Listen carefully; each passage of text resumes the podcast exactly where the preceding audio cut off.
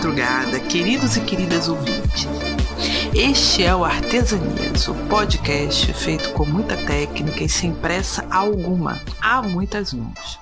Esta que vos fala é Silvane Silva Moreira e eu estou aqui com uma convidada muito especial para falar de um tema que parece superficial, mas é profundo para Dedel. Olá, bom dia, boa tarde, boa noite. Quem está falando é André Menezes. Saudades de falar aqui com vocês, muito tempo que não apareço por aqui. Obrigada, Silvana, pela oportunidade. Vamos aqui trocar uma ideia, conversar sobre esse assunto bem interessante hoje. Bem, gente, povo meu querido, hoje a gente vai falar sobre consultoria de imagem. O que é, como é o trabalho do profissional que exerce essa profissão e o que isso tem a ver com nós cristãos. Eu trouxe aqui, gente, a nossa amiga Andréa Menezes, que para quem é ouvinte aí mais antigo, já conhece ela lá do lado a lado. Podcast aqui também do Bibotal, que tem duas temporadas gravadas. Se você nunca ouviu lado a lado, entra em bibotalk.com, procura lado a lado, ou vai em Google e digita Bibotalk lado a lado, você vai achar lá nossos episódios. São 12 episódios, né, André? Eu acho que nós temos isso gravado, não é? 12 isso. episódios, 12. Vai lá ouvir nossos, nossos 12 episódios, feitos, né, conforme a vontade do Senhor, assim como os 12 apóstolos, as 12 tribos e por aí vai. E aí você vai ver lá as participações da André, que era a nossa co-host lá no lado lado. Mas a Andrea hoje está aqui para falar sobre consultoria de imagem. E é claro, gente, vocês aí devem estar perguntando, mas como assim consultoria de imagem? O que, que isso quer dizer? Como assim? E realmente é uma coisa que muita gente não conhece, Andréia. Por isso que eu te chamei aqui né? Para quem não sabe, eu e a Andréia, se a gente fosse colocar os nossos áudios de WhatsApp, que a gente troca em formato de podcast, teríamos aí umas cinco temporadas, tá? Completinhas. Pra com mais, 12 hein? episódios mais. por mês ou mais. Porque às vezes a gente fica horas e horas trocando áudio, vai para cá, áudio vai para lá, vira o dia, dois dias depois a outra volta a responder e o negócio vai fluindo. Mas a gente decidiu gravar então uma conversa ao invés de áudio de WhatsApp, fazendo uma chamada aí no Skype para a gente poder conversar.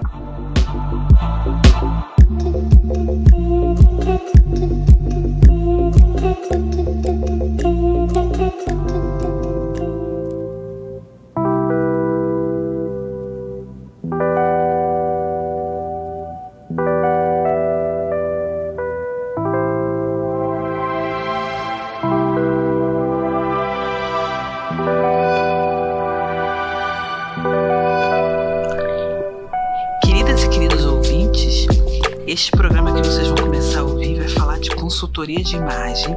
Está imperdível, muito bom. Não deixe de ouvir, mesmo se você é uma pessoa que não se preocupa com esse tema. Tem muita coisa pra gente falar que interessa a nós cristãos que vivemos em sociedade, estamos nas nossas igrejas. Você que é líder, você vai aprender coisa também para você poder dialogar com seus irmãos, com os membros da sua comunidade. E esse papo está dividido em duas partes. Neste programa, nós estamos falando sobre o trabalho do consultor de imagem, que consiste em alguns tópicos relativos à questão da imagem.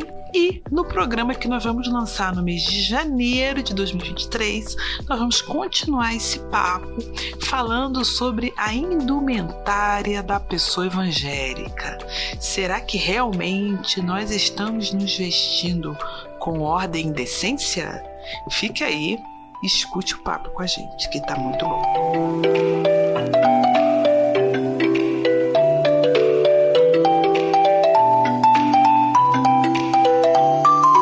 André, como eu falei, né, muitos de nós assim não entendem sequer o conceito do que faz um consultor de imagem. O que é consultoria de imagem?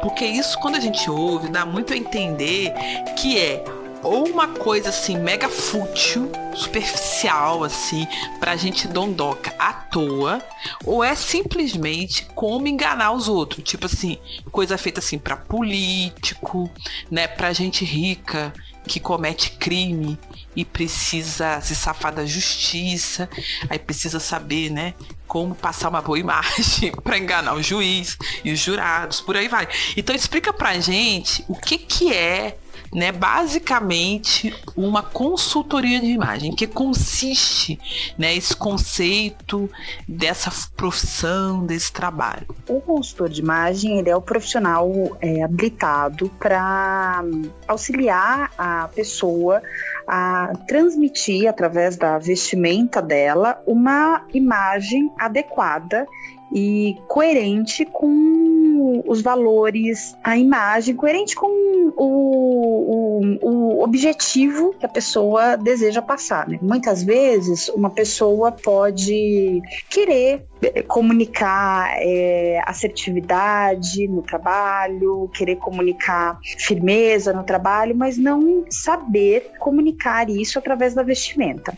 Por exemplo, vamos pensar aqui numa advogada. Essa profissional fez ali cinco anos de faculdade, estudou bastante, se especializou, fez a prova da OAB, passou, fez outros cursos, é uma profissional especializada, capacitada, mas na vestimenta dela, ela não transparece, ela não transmite essa capacitação toda que ela tem intelectualmente. Ela pode usar uma calça jeans destonada, usar um tênis despojado, usar uma camiseta mais criativa, usar um corte de cabelo mais despojado e não transmitir através da vestimenta dela a seriedade e todo o conhecimento que ela tem.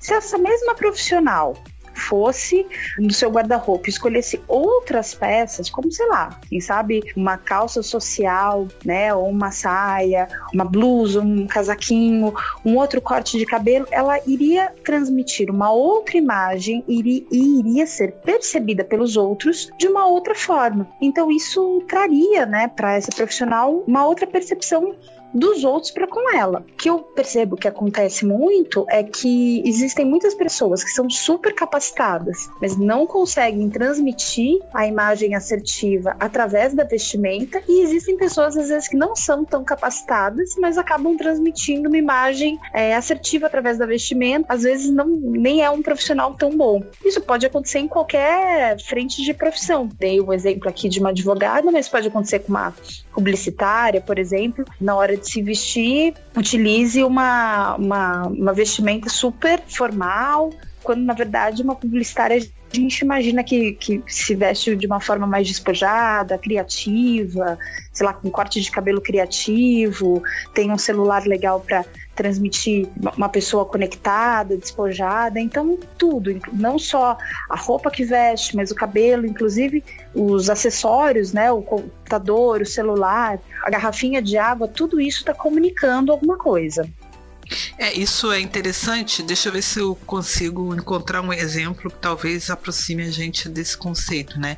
Aquele programa da, do SBT, Esquadrão da Moda, às vezes tinha um caso assim: ah, a mulher é arquiteta, e ela tem um escritório de arquitetura, mas ela vai com uma leg de oncinha, com top, com a barriga de fora, atender cliente. Né? Aí, aí o, o pessoal, né, que era apresentador do programa, chegava e falava: Olha, com essa roupa, você não passa a imagem de uma arquiteta, papapá. Mas, mas essa roupa é confortável, eu gosto de usar. É a roupa que é a mesma roupa que eu uso para ir pra academia. Não, mas não pode. Né? É mais ou menos essa ideia, né? Que às vezes a pessoa com a roupa dela, ela não passa uma imagem da seriedade, né, que tem a ver ali com o objetivo do trabalho dela. Por outro lado, Exa assim, se essa mulher for, né, uma cantora de funk, se ela for, sei lá, uma influencer fitness, vamos lá, vamos ver um outro exemplo. Essa calça de oncinha, esse top e tudo mais vai ter mais a ver com o que ela tá, né? Se propondo a passar enquanto imagem. Seria isso? Isso, é, a imagem ela acaba não sendo, não, sendo fixa, né? O que, o que funciona para Maria não, não, necessariamente vai funcionar para Joana. Para cada pessoa, a, uma imagem, uma, um determinado tipo de vestimenta faz sentido, porque cada pessoa tem um, um estilo de vida, cada pessoa tem um trabalho, enfim. O que acontece é, realmente muitas vezes a pessoa opta ali por uma peça que não é adequada ao trabalho que ela tem. E muitas vezes que se pensa é, ah, mas isso daqui é confortável, mas isso daqui é tão mais prático para mim e tal.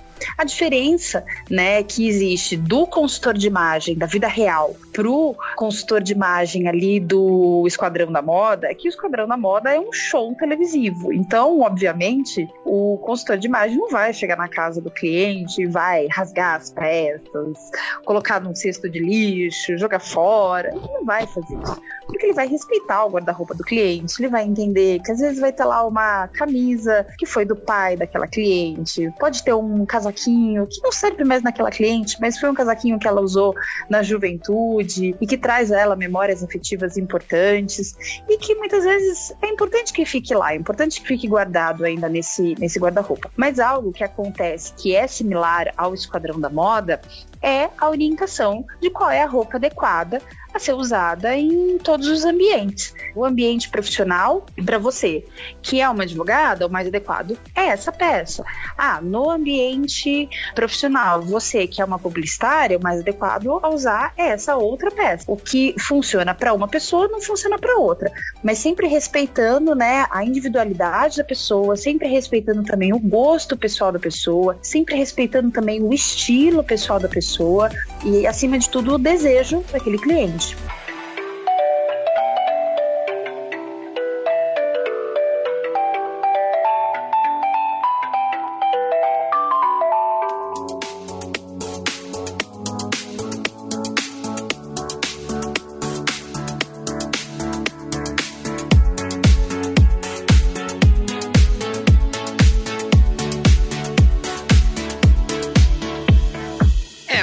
Gente, um dos medos da pessoa, das pessoas é que alguém vai chegar vai jogar o guarda-roupa todo fora, né? E que vai ser chamado de mal vestido. Então, esse acho que é o termo.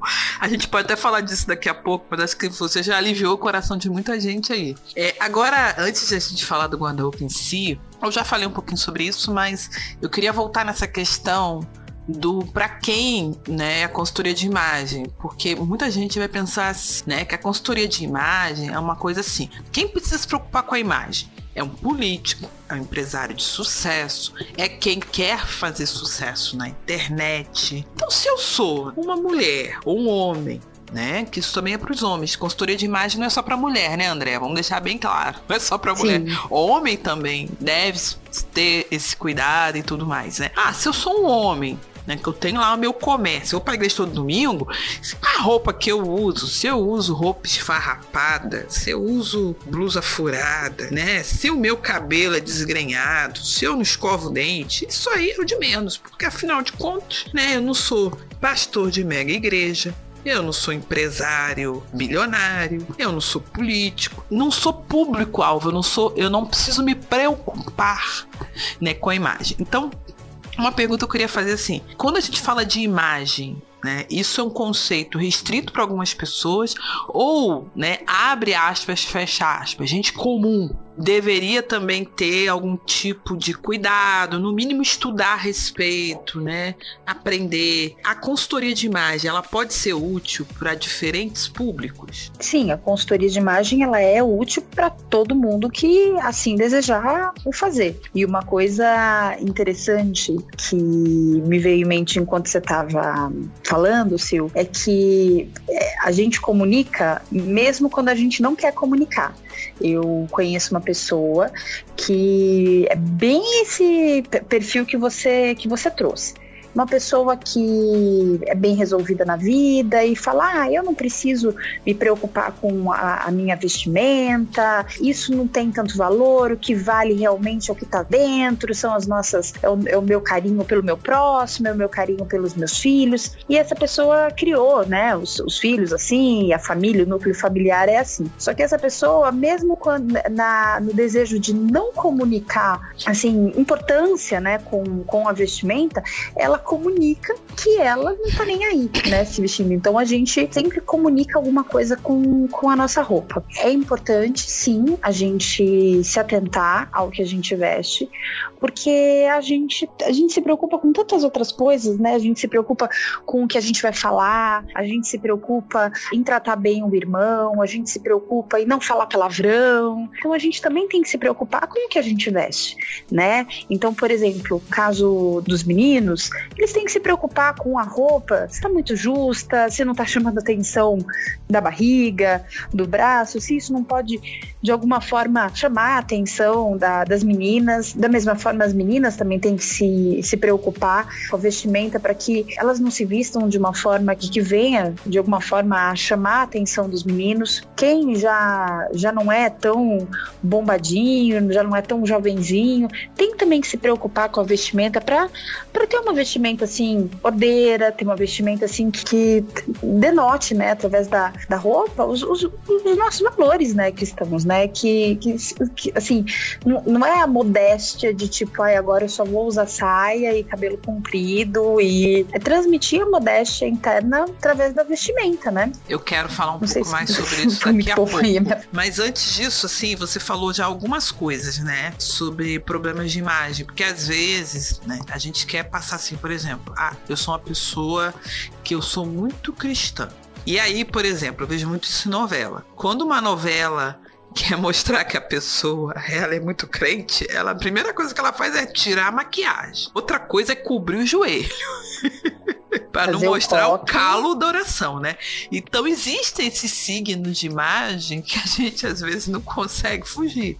Ah, não, tá de batom vermelho, você deve orar pouco, irmã né? Então tem essas coisas que a gente acaba usando, né? Mas, Andréia, você já falou até algumas coisas práticas aí. O que você vê assim como problemas tenta fazer assim os três principais problemas de imagem que as pessoas que procuram ou que precisam de uma consultoria de imagem em geral têm. Eu quero perguntar depois de alguns que eu penso que exista, uhum. mas eu quero ver primeiro se eles estão entre os três mais comuns, né? Uhum. Que você identifica aí. Problemas das pessoas em geral. Estamos é. aqui falando, gente, de homens e mulheres, não necessariamente mulher, tá? Homem também precisa de uma boa imagem pessoal. Atenção, rapazinho aí da calça apertada. É, isso vai fazendo um, um, um parênteses. Você comentou aí do, do, do, signo que a gente vê na, quando tem uma, uma crente sendo mostrada ali num, numa novela, num programa de TV. Uma coisa que me veio em mente é Aí vocês mesmos, médicos, vocês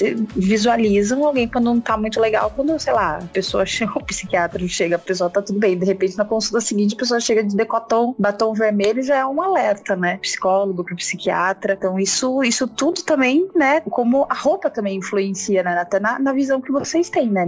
Nisso, né, amiga? Sim, sim, isso é verdade, com certeza. É uma, é uma forma de, de, de identificar, a pessoa não tá legal aqui, não tá legal aqui, mas enfim, isso daí pode ser, pode ser um, um off, assim, quando você tava falando, tava me, me atentando nisso. Mas vamos lá, três motivos pelos quais a pessoa procura um consultor de imagem, né? Isso aí. Bom, eu creio que os três principais motivos pelo qual uma pessoa procura o consultor de imagem sejam uma adequação profissional, né? Então essa pessoa está pretendendo ascender profissionalmente ou ela já ascendeu profissionalmente e ela deseja adequar a vestimenta dela a esse novo cargo que ela tem. Um segundo motivo é uma mudança na vida dela. Então, ela era solteira, tornou casada. Casada, teve um, um, um, filho, ou solteira, teve um filho, né?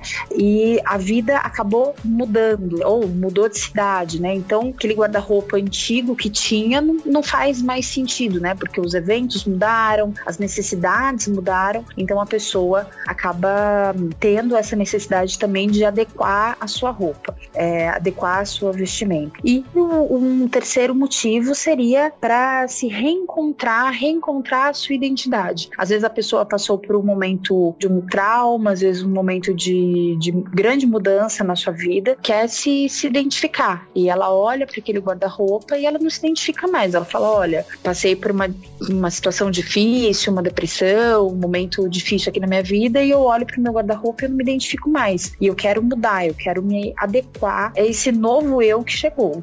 Esses são alguns perfis de pessoas que buscam a consultoria de imagem para ter essa adequação para viver esse novo. Legal, Andréia. E, e, uma coisa interessante estava falando aí, né? Pessoas que fazem transição de vida, né? Então, pessoas que né, mudaram de carreira ou estão se consolidando na carreira e tudo mais. É, agora, uma coisa que eu, quando eu ouço falar isso, eu sempre penso é a questão econômica ligada a isso. Porque quando você fala assim, ah, vamos mexer no guarda-roupa, automaticamente, tá? Principalmente os homens vão pensar assim, ah, meu Deus, vai torrar dinheiro com roupa. Então eu queria que você falasse um pouquinho sobre essa questão do lado econômico, sobre a consultoria de imagem, ela vai, na verdade, ficar estimulando a gente a comprar roupa todo mês, estimulando a gente a ir em todas as lojas mais caras da cidade para ficar comprando tudo que é da última moda, se vai ensinar a usar peças coringa,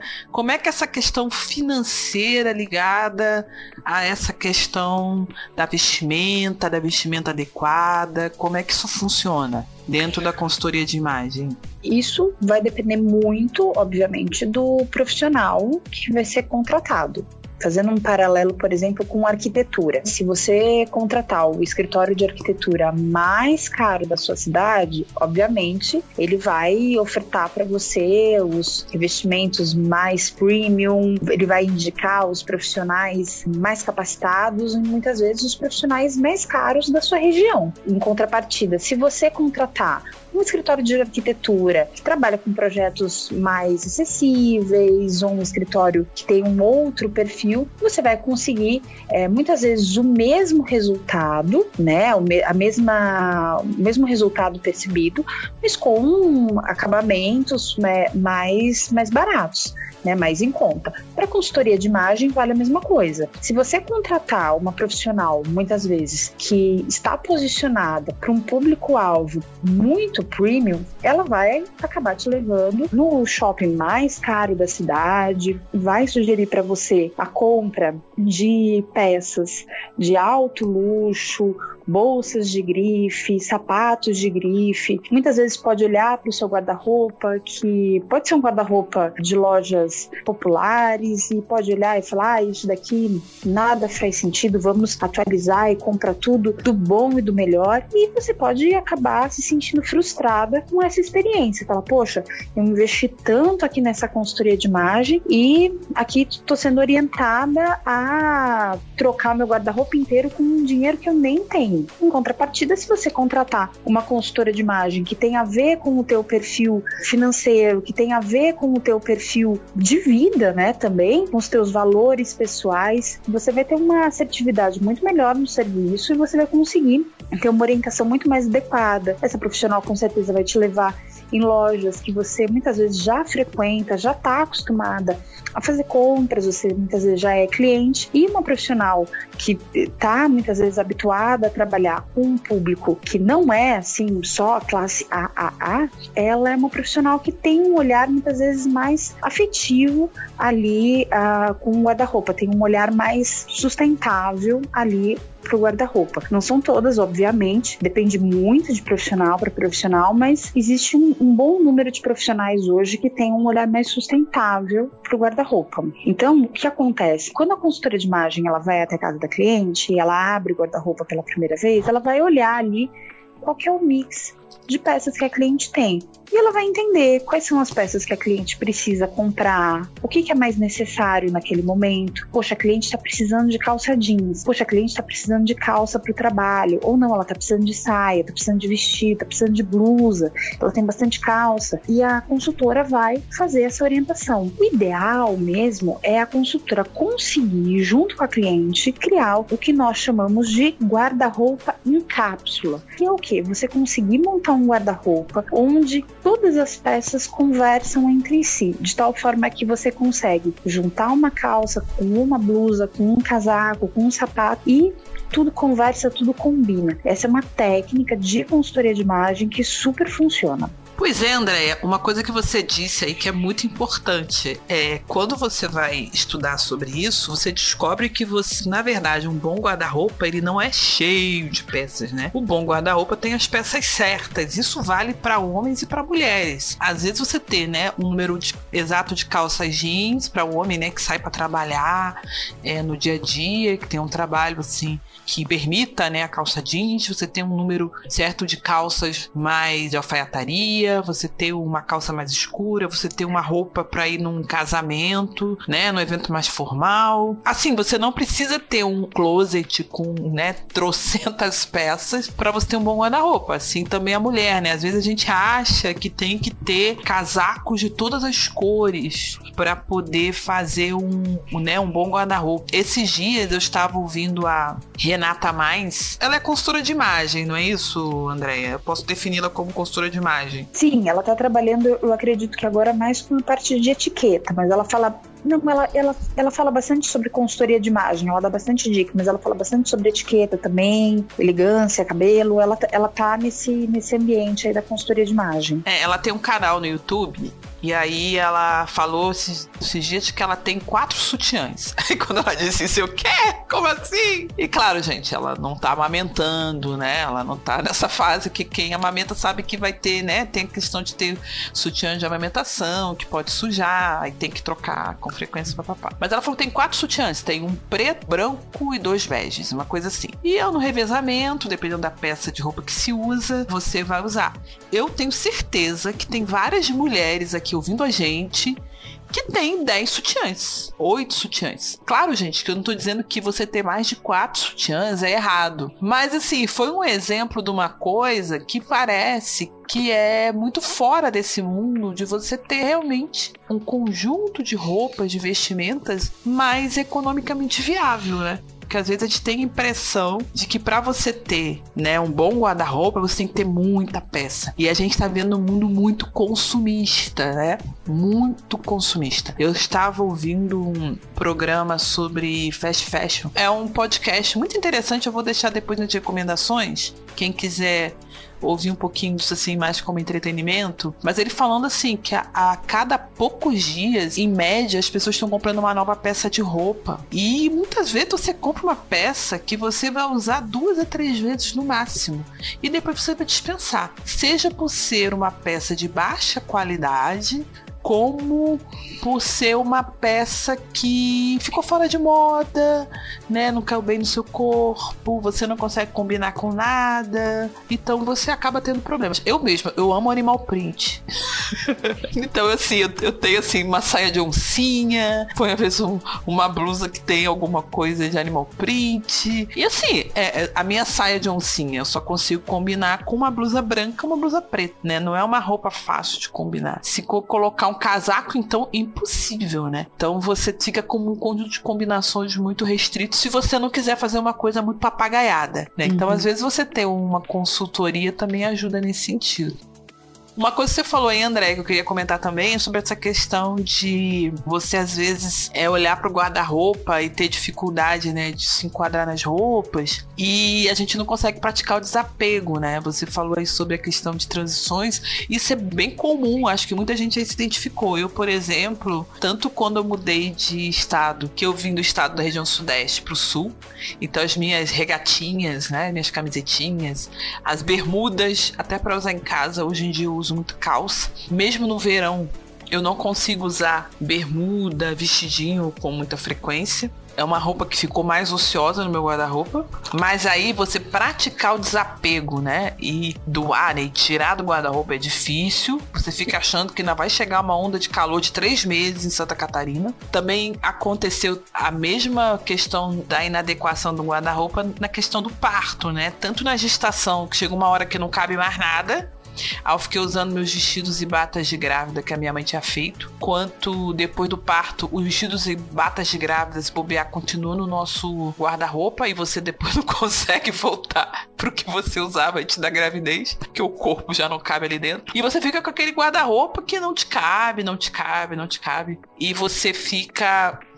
não, uma hora vai caber. Não, porque eu vou emagrecer. Não, porque eu vou começar uma dieta. Não, porque eu vou começar a fazer exercício físico. Não, porque eu vou, eu vou mudar. Não, porque vai aquecer tudo aqui na, na região sul e Santa Catarina vai fazer 35 graus, com certeza, aqui em Floripa. E você não consegue desapegar daquilo. Andréia, você acha assim que, em relação a essa questão da consultoria de imagem, pessoas consumistas, né? Pessoas acumuladoras, elas conseguem se beneficiar dessa ferramenta, dessa consultoria? É mais difícil? Às vezes o consultor de imagem não é o mais adequado para isso, ele vai fazer pouca diferença. Como você acha que isso funciona para esse grupo assim? Bom, eu creio que o consultor de imagem ele pode auxiliar uma pessoa que tem compulsividade na compra de peças por não conseguir fazer combinações das peças. Muitas vezes as pessoas, né, como você bem disse, compram muitas peças e tem um guarda-roupa abarroado de peças simplesmente por não saber combinar as peças entre si, simplesmente por achar que precisam ter muitas peças e também por um movimento que tem acontecido muito por conta do, das redes sociais, que é a gente vê muitas é, influenciadoras recebendo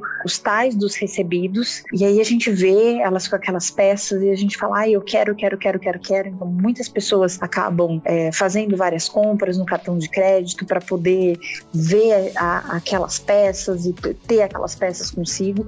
E a gente tem um movimento acontecendo, né, já há algum tempo, que é o movimento da Shein, que é um movimento que muitas pessoas começaram a comprar peças na, na Shein, que é uma, uma multimarcas chinesa muito conhecida aí nas redes sociais, que faz publis com várias influenciadoras do TikToker, do Instagram, e muitas vezes elas, elas postam como se elas tivessem recebido as peças, elas postam vídeos dançando e vestindo essas peças, abrindo as peças, e a gente fica em casa vendo e falando, ah, eu vou comprar, eu quero também. E aí a gente acaba, muitas vezes as pessoas podem acabar tendo esse hábito que você mesmo falou, né? Consumir essas peças para é, se sentir polido, né? A compra traz uma, uma sensação de, de felicidade, de euforia no primeiro momento. Só que na verdade essa, essa peça acaba não, não, não sendo assertiva, como você bem falou, né? A pessoa acaba usando muito poucas vezes a peça, às vezes a peça não é de qualidade, não serve.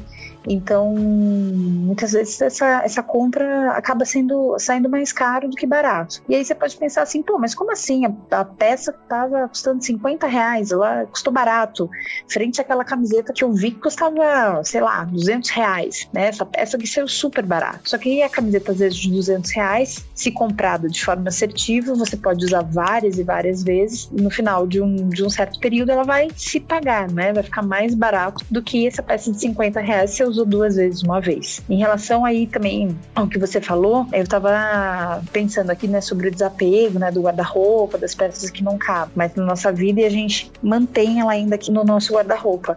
É realmente um, um trabalho aí que o consultor de imagem ele atua, né? Obviamente é, não é legal se um profissional chega e, e fala, olha, você tem que dar fora essa peça, não pode continuar com ela, o ideal é você orientar o teu cliente, porque que estrategicamente aquela peça não, não faz mais sentido, não, não é legal ali para ele.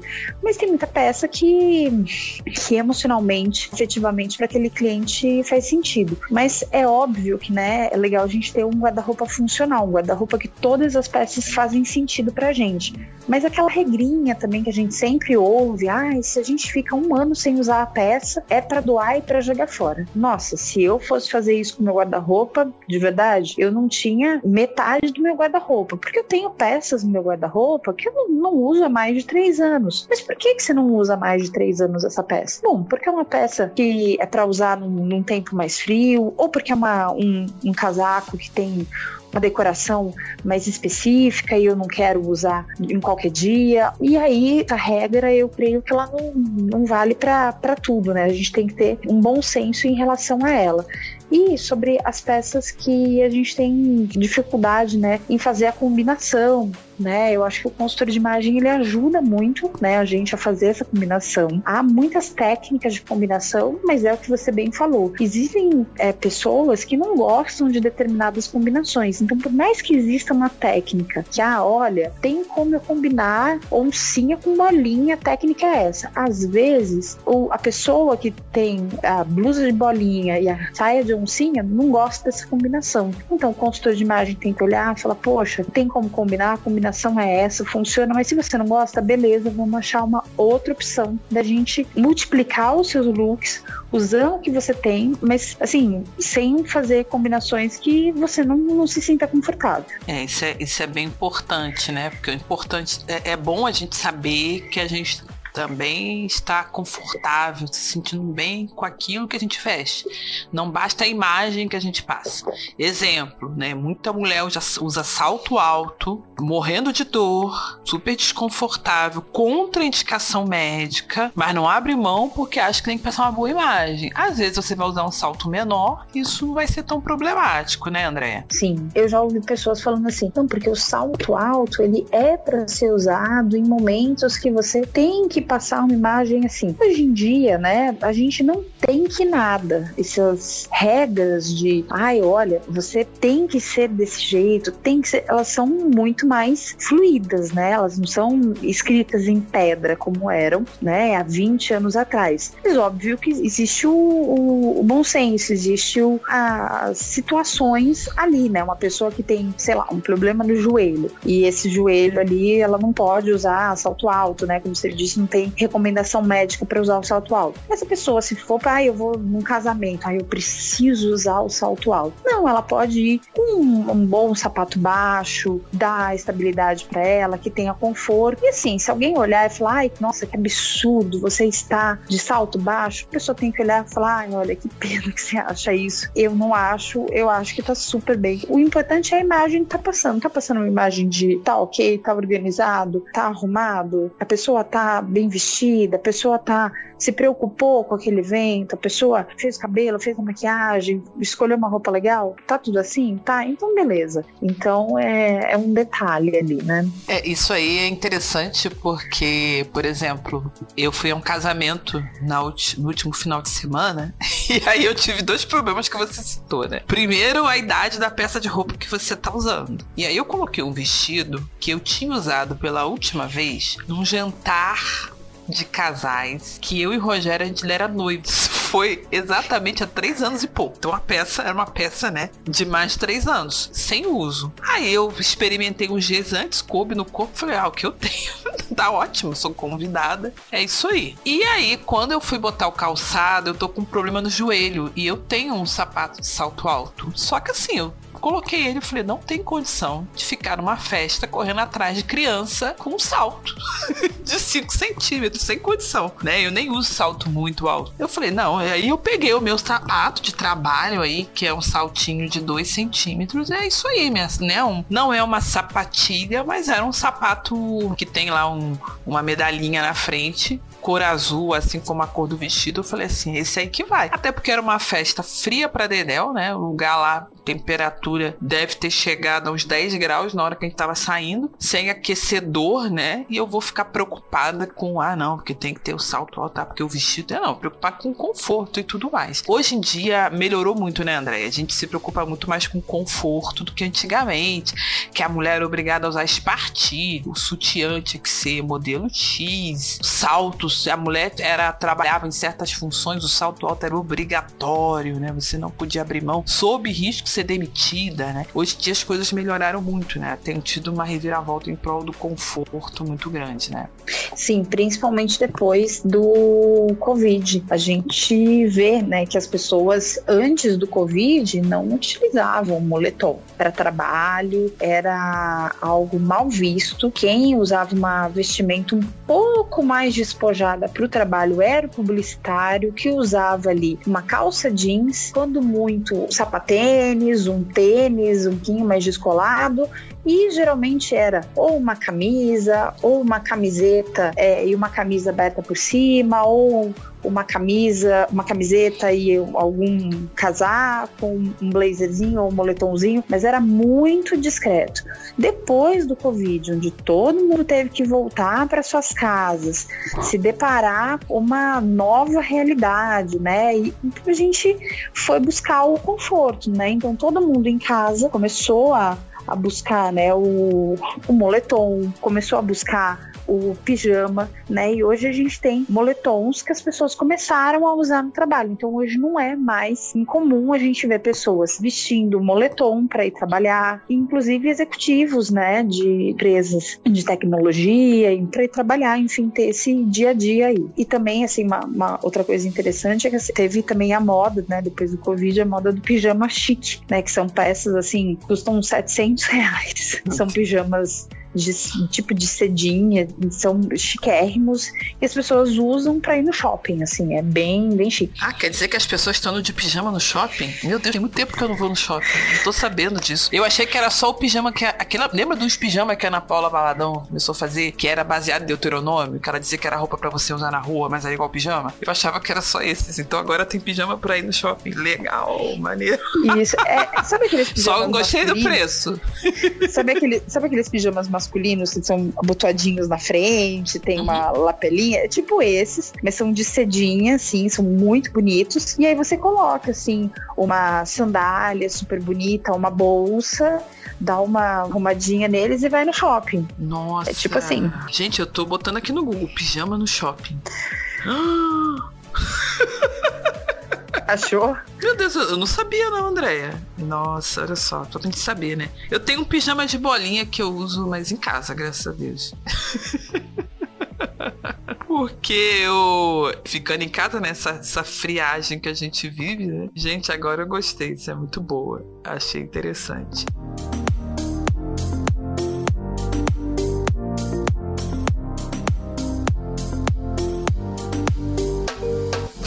Pouco sobre essa questão, Andréia, da roupa, né? Eu, eu falei, mas não citei o dado. É, são mais ou menos, gente, 20 peças de roupa por pessoa por ano que a indústria da moda produz. Daria em torno aí de uma. Você, para se todo mundo comprasse uma peça de roupa, daria em torno de uma peça comprada a cada 18 dias. Então pensa aí quanto tempo você leva para comprar uma peça de roupa e que tem gente aí comprando peça com muita frequência, né? E aí é uma coisa que é citada é tem gente assim, né, que vai numa loja todo mês e leva cinco, seis, sete peças de roupa, né? E claro que tem a galera que não compra roupa por anos, até por questão de renda, né, de pobreza. Então você tem aí uma desigualdade muito grande, né?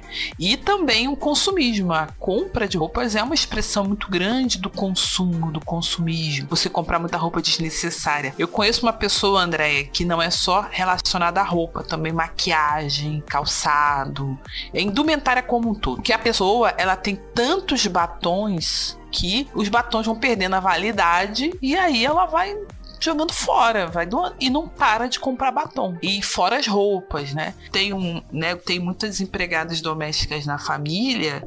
Ah, chega uma época assim que tem sempre uma, outra que chega assim, ó, teve lá um esvaziamento de guarda-roupa, esvaziamento de casa e estão doando tudo. E assim, gente, vira uma baita festa da garagem. Tem a liquidação da garagem, mas isso aí não é nem pago barato, é de graça, assim. É puff, é aquário, é, jogo de louça, roupas e roupas e roupas e roupas, calçados e calçados novos, usados uma ou duas vezes apenas, que a pessoa por não ter mais onde caber na casa tá doando. E é claro, né, que a gente faz a festa.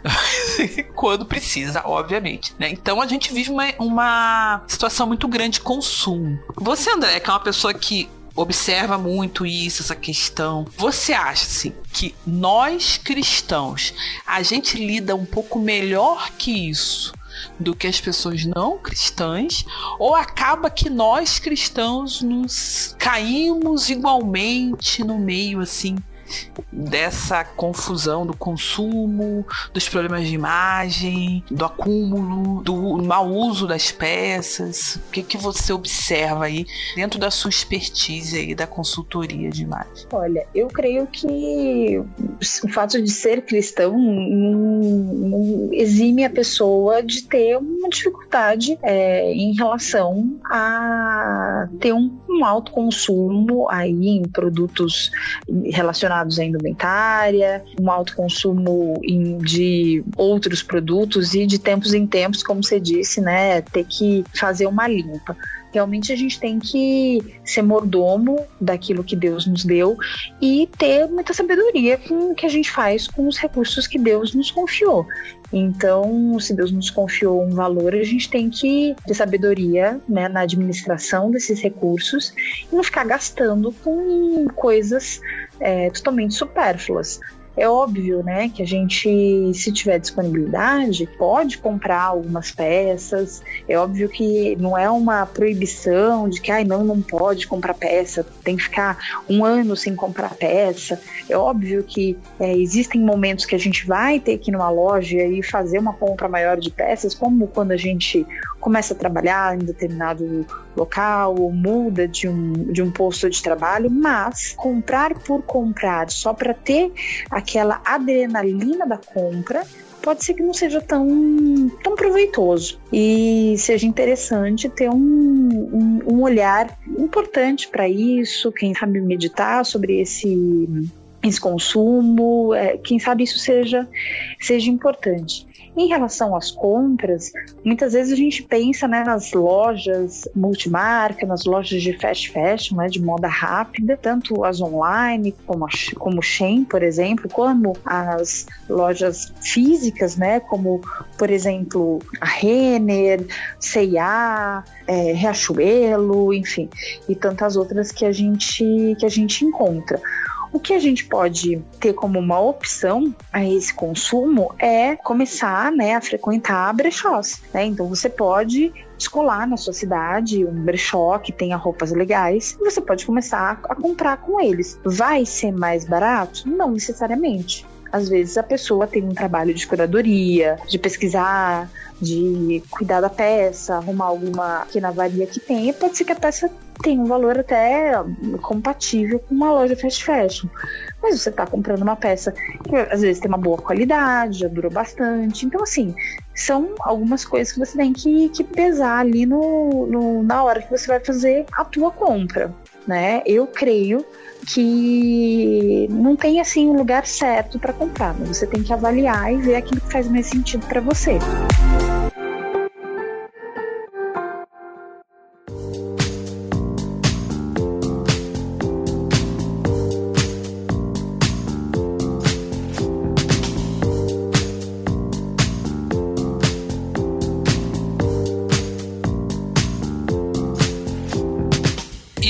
Você disse sobre o valor também tem que pensar na compatível com a renda, com o meio que você vive, né, com a sua local social onde você está também, né, André? Porque às vezes assim a pessoa ela é salariada, ela tem um salário que é curto no mês, em que ela vai ter que dar conta da sua cesta básica, das suas contas, né, ordinárias. E realmente, você vai comprar uma peça mega cara, né, uma bolsa, né, sei lá, eu, eu sei que bolsa é caso à parte, a gente pode até depois falar de bolsa, mas uma coisa assim que seja extremamente cara e que vai endividá-la por anos, né, dependendo do tipo de coisa, porque ah, vou no carro, vou usar o cartão da Rene.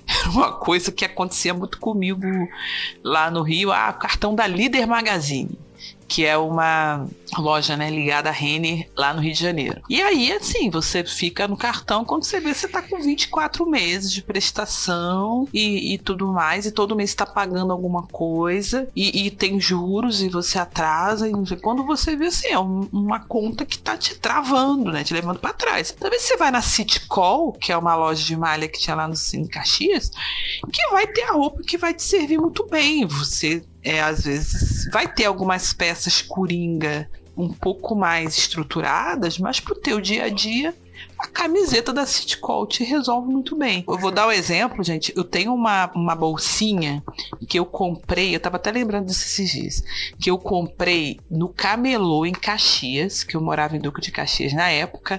Eu acho que foi no início de 2009. E essa bolsa eu usei para fazer várias viagens internacionais. Eu usei para ir evento assim um pouco mais elaborado, porque ela tem um lado assim que ela tem uma fivela que é mais esportivo e ela tem um lado que é mais fechado. Então, dependendo do lado que eu coloco ela junto com o meu ombro, assim, né, debaixo do ombro, ela fica mais ou menos formal, sabe? E eu uso para ir nos eventos, tudo mais. Ela é uma bolsinha que na época não deve ter me custado mais do que 50 reais. É uma bolsinha pequena, né? Para botar ali uma carteira, um celular, dá para botar uns óculos escuros, dá para botar um pacote de, de lenço para você usar lenço descartável e uma caneta, chave do carro, se preciso. Não é uma bolsa enorme.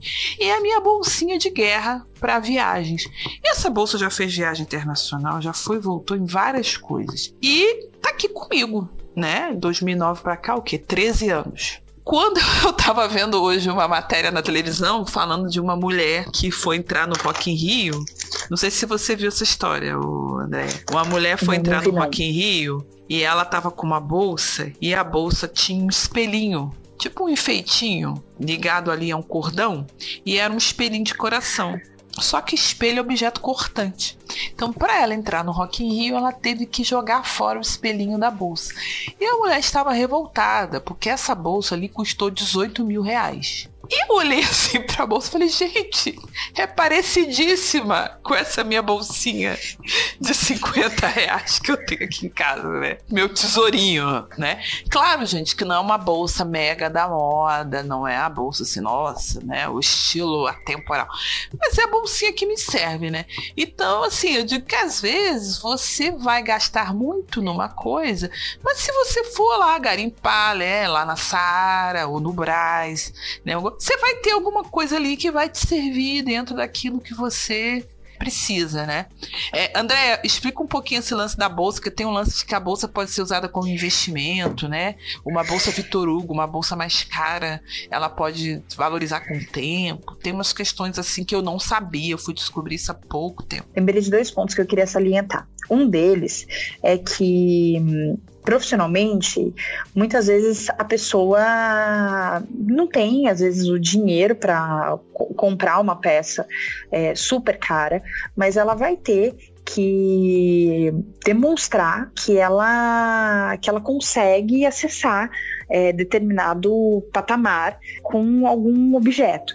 Então eu me recordo de um, de um fato que, que aconteceu há alguns anos atrás, na verdade há bastante tempo atrás, há mais de 10 anos, que eu conversava com um profissional, eu falava para ele, eu falava, nossa, mas você, você usa um relógio legal e tal, você se importa com esse relógio legal que você usa? Ele falava, olha, para mim isso daqui não, não faz diferença, para mim isso é algo que, que indifere. Contudo, é, eu trabalho com um cliente do mercado de luxo, né? E eu sei que para o meu cliente isso, isso é importante, para ele isso faz diferença. Então, por conta do meu cliente, eu acabo tendo que ter um relógio legal, tendo que investir de uma forma mais legal, tendo que investir um pouco mais no meu salário nesses itens para que eu transpareça para o meu cliente esses signos. O que que acontece? A pessoa, às vezes, ela pode pegar e falar assim: ai meu Deus do céu, eu não tenho 18 mil reais para gastar numa bolsa e eu vou, vou ter que, que ficar, né? Como é que eu faço?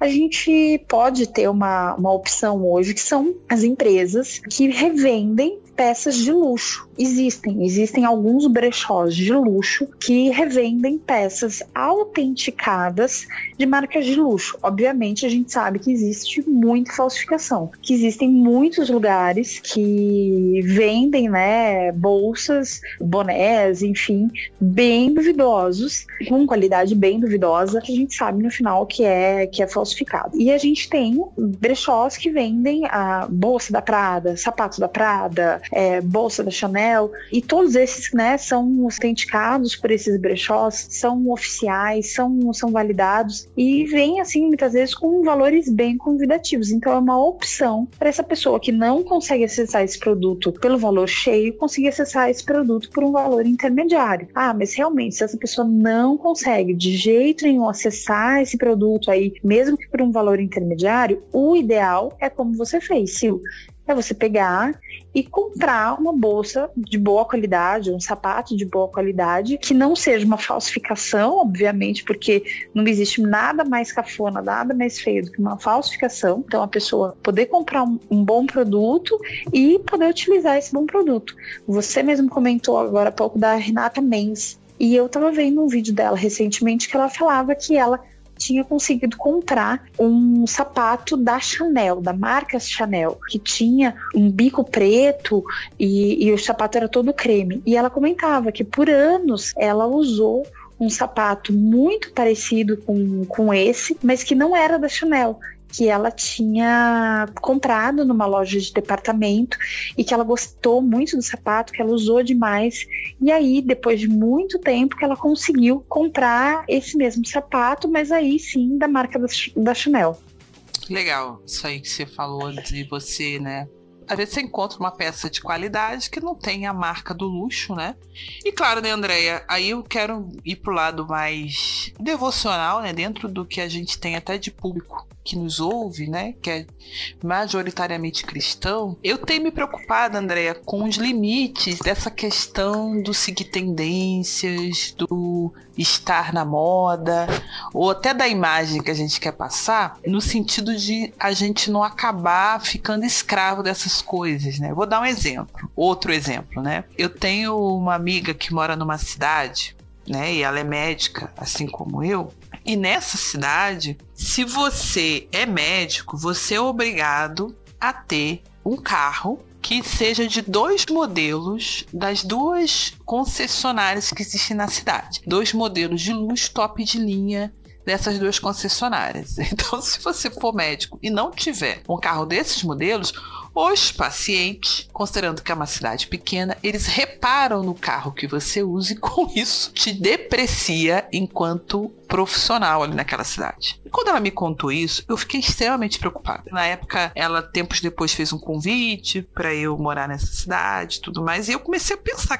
como é que eu vou conseguir morar nesse lugar, né? Mesmo que eu tenha renda para comprar esse carro, será que eu vou me sentir bem tendo essa necessidade de seguir esse padrão? E eu fico muito preocupada, André. É uma coisa assim que me deixa um pouco assustada, né? Eu vou fazer uma visita na casa de um paciente. Eu tenho um carro popular, que não é do último ano, né? A gente já tá com esse carro já há alguns anos, pré-pandemia, passou a pandemia. Agora, então, que carro popular tá quase 100 mil reais. Não é um plano nosso trocar de carro no curtíssimo prazo. E aí, eu me deparo com isso. Ah, será que o familiar do paciente onde eu chego tá de olho no carro que eu uso, tudo mais? Assim, eu fico muito preocupada. É uma coisa assim que eu fico pensando assim, né? Até onde eu, Silvana, enquanto profissional, tô me rendendo, né, às coisas desse mundo. Eu tô seguindo o Deus de século. Eu não tô sendo uma pessoa mais autêntica com relação às minhas convicções cristãs.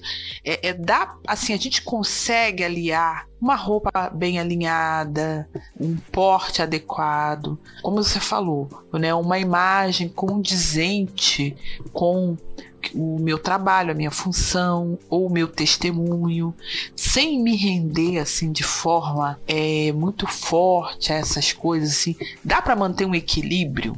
Como é que você vê isso? Ah, é complicado, viu? Bem complicado. Você estava comentando essa situação e eu estava me lembrando de outra que eu vivenciei bem próximo de uma pessoa da minha família que estava passando por uma cirurgia muito complexa e em determinado momento eu sei que um familiar encontrou com um médico que havia feito a cirurgia da, desse, do, do, meu familiar e esse encontro foi no, no estacionamento do, do hospital que era um estacionamento próximo, perto, enfim. E aí quando chegou assim no quarto, ah, fala foi, encontrei fulano de tal no estacionamento. E tava com o ninho dele, tipo, colocando o médico para baixo, né, não, não dando, dando valor para o médico por conta do, do, do, carro que o profissional tinha. Infelizmente, isso, isso acontece, né? A gente, a gente acaba vendo isso. Em relação às pessoas acabarem olhando para o que a gente tem e fazendo juízo de valor é, dessas coisas para validarem, né, nosso valor, né, tipo, ah, uma médica deve ter um carrão, porque se ela tem um carrão, ela ela é uma boa médica, infelizmente isso acaba acontecendo. Eu conheço o caso de uma modelo que ela era uma, uma modelo vinda do, do sul do Brasil, ela tinha sido é, encontrada, agenciada por uma, por uma agência de modelos de São Paulo, morava em São Paulo com outras modelos e ela juntou dinheiro e investiu na compra de uma bolsa Chanel. Toda vez que ela ia fazer uma audição ali, ela levava a bolsa Chanel e ela falou que ela começou a perceber a diferença depois que ela começou a usar a bolsa Chanel. Por quê? Porque quando ela ia com a bolsa Chanel, a percepção dos outros que estavam ali na avaliação ali das modelos era outra perante ela, porque o que as pessoas pensavam imediatamente? Nossa, se essa modelo tá com a bolsa Chanel, é porque ela recebe boas propostas. Se ela recebe boas propostas, ela ganha bem. Então, eu vou chamar ela porque com certeza ela vai ser uma boa modelo. E aí, com isso, ela conseguiu aumentar os rendimentos dela. Como que eu creio que a gente pode equilibrar isso com a nossa vida cristã? Eu creio que a gente pode equilibrar entendendo, né, internalizando isso, principalmente, que a gente não vale aquilo que a gente tem. Então, entendendo que, poxa, né, ai, eu queria muito ter aquele carrão de 500 mil reais. Poxa, mas eu tenho aqui um carrinho popular de 50 mil eu não, não sou o carro que eu tenho, né? Então, vale são os meus princípios, os meus valores, aquilo que está dentro de mim. Ah, eu queria muito ter aquele vestido caríssimo, eu queria muito poder ter aquela coisa caríssima, mas isso não, não, não, não tem valor. O que tem valor mesmo é eu, eu vestir a roupa que eu tenho aqui em casa, eu estar tá com as contas pagas. O que eu creio que, que faz sentido é a gente ter alinhado os nossos princípios e os nossos valores. Que realmente acontece que hoje em dia os valores do mundo, né, hoje em dia não, sempre, né, o que acontece é que os valores do mundo eles estão deturpados, né? Então não tem como a gente querer que o mundo olhe pra gente com os valores cristãos. Então a gente tem que realmente é, entender que a gente está no mundo caído, que as pessoas vão olhar para a gente, fazer um julgamento é, da gente a partir de princípios que não são cristãos, mas a gente, dentro aqui da gente, tem que estar tá muito acertada, muito assertiva e, e, saber né, que vale, são, são, são, outros, são outros princípios, outros, outros valores, né? E, Andréia, é muito importante também a gente tomar cuidado, que, claro, né? A gente tem uma imagem, somente cristãos, né? Nós temos um testemunho, nós temos uma imagem a zelar. Mas quem vai dar o nosso ganha-pão, né? Não é a nossa imagem, é Deus, né? Deus que providencia. E quando a gente faz um bom trabalho, a gente é um bom profissional, a gente acaba sendo reconhecido, né, pelo nosso trabalho. É como você disse lá atrás, né?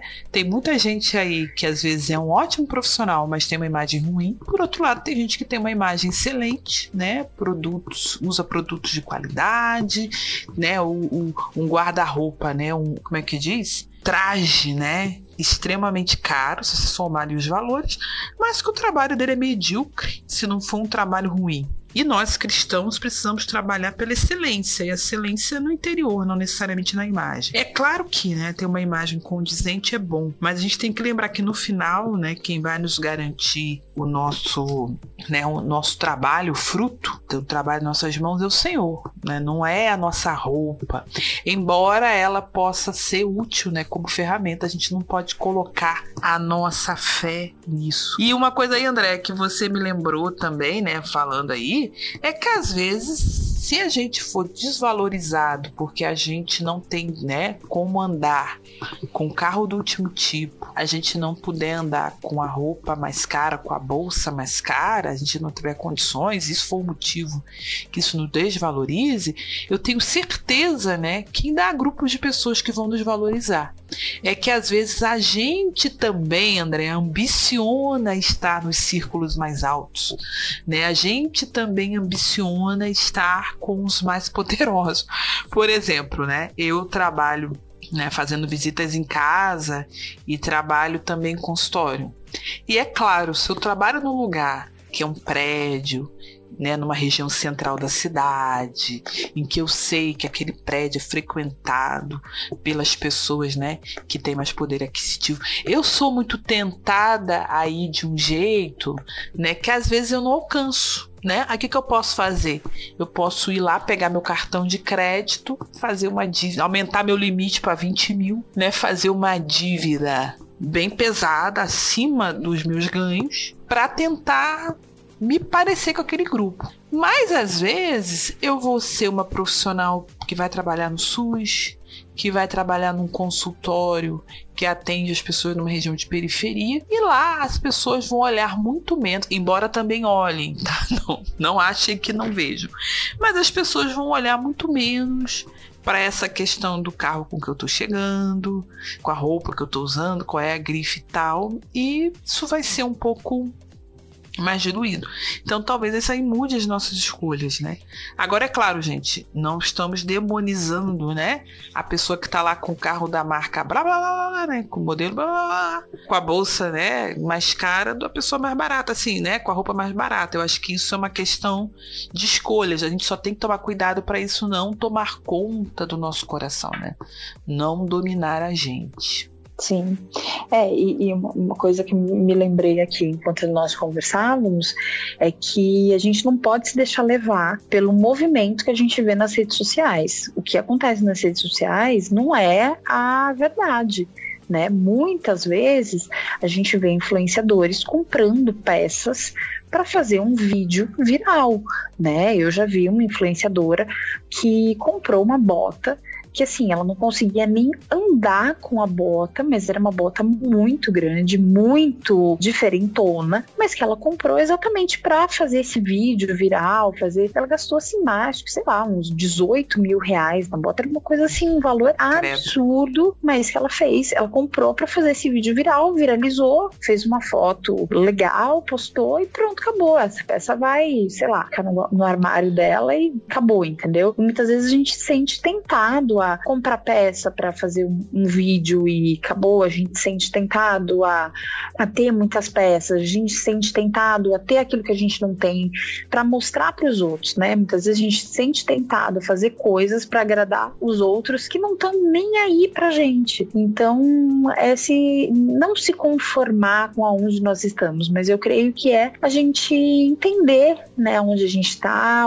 quais são os nossos princípios, os nossos valores, entender, como você você bem disse, né, o grupo ao qual a gente vai a gente vai atuar e seguir firme, né, em relação em relação a isso. É óbvio que as pessoas vão olhar para o sapato que a gente está, a roupa que a gente está, o carro que a gente está, mas eu acredito que se você é um bom profissional, você pode estar com um iPhone de botão, como o pessoal usou muito, né? Ai, a pessoa tá com iPhone de botão ainda, né? Você tá com uma capinha de celular limpinha, seu celular tá limpinho, a tela tá limpinha, a capinha tá, tá nova, você tá bem aseado.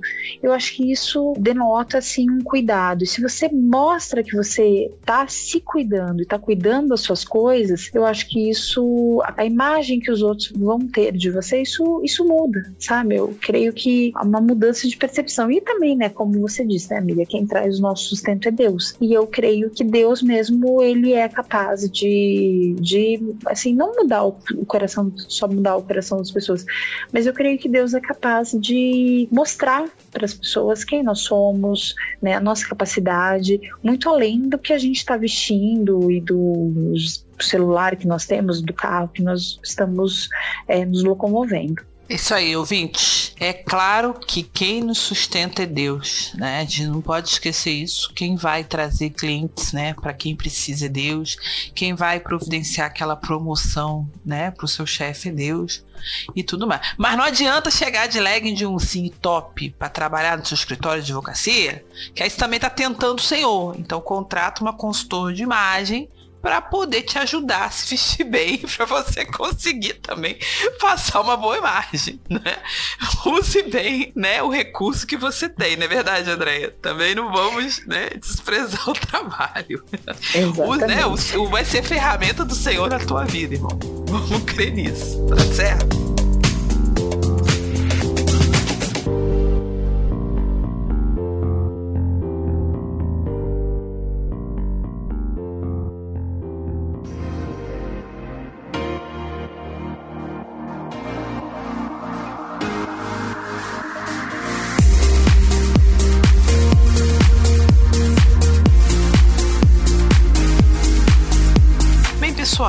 Estamos encerrando aí a primeira parte do nosso bate-papo sobre consultoria de imagem indumentária.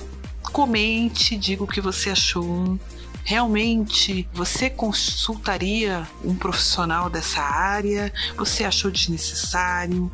Você queria fazer alguma observação? Alguma pergunta que não foi feita e você gostaria de fazer? Deixe os comentários nas nossas redes sociais linkadas aqui no post deste episódio. Agora, gente, nós temos conta no Instagram, artesaniaspodcast. Você pode mandar e-mail pra gente também, artesaniaspodcast.gmail.com. Se você quiser entrar em contato via post no Bibotalk, e-mail do Bibotalk, você também pode fazê-lo. O importante é você falar com a gente. Nos vemos no próximo mês, aí dezembro, Natal, episódio especial. E em janeiro estamos de volta com esse bate-papo com a nossa querida amiga Andréia Menezes. Muito obrigada por ter acompanhado até aqui a primeira etapa do nosso episódio. Para me encontrar nas redes sociais é só procurar por arroba a Andrea Menezes em todas as redes. Além da minha atuação como publicitária e social media, eu também sou consultora de imagem, personal stylist. Então, se você ficou curioso em saber como você pode melhorar, melhor dizendo, como você pode aprimorar a sua imagem percebida através da sua vestimenta, pode entrar em contato comigo através das minhas redes sociais que eu tô à disposição para poder te auxiliar. Nos vemos. Tchau, tchau.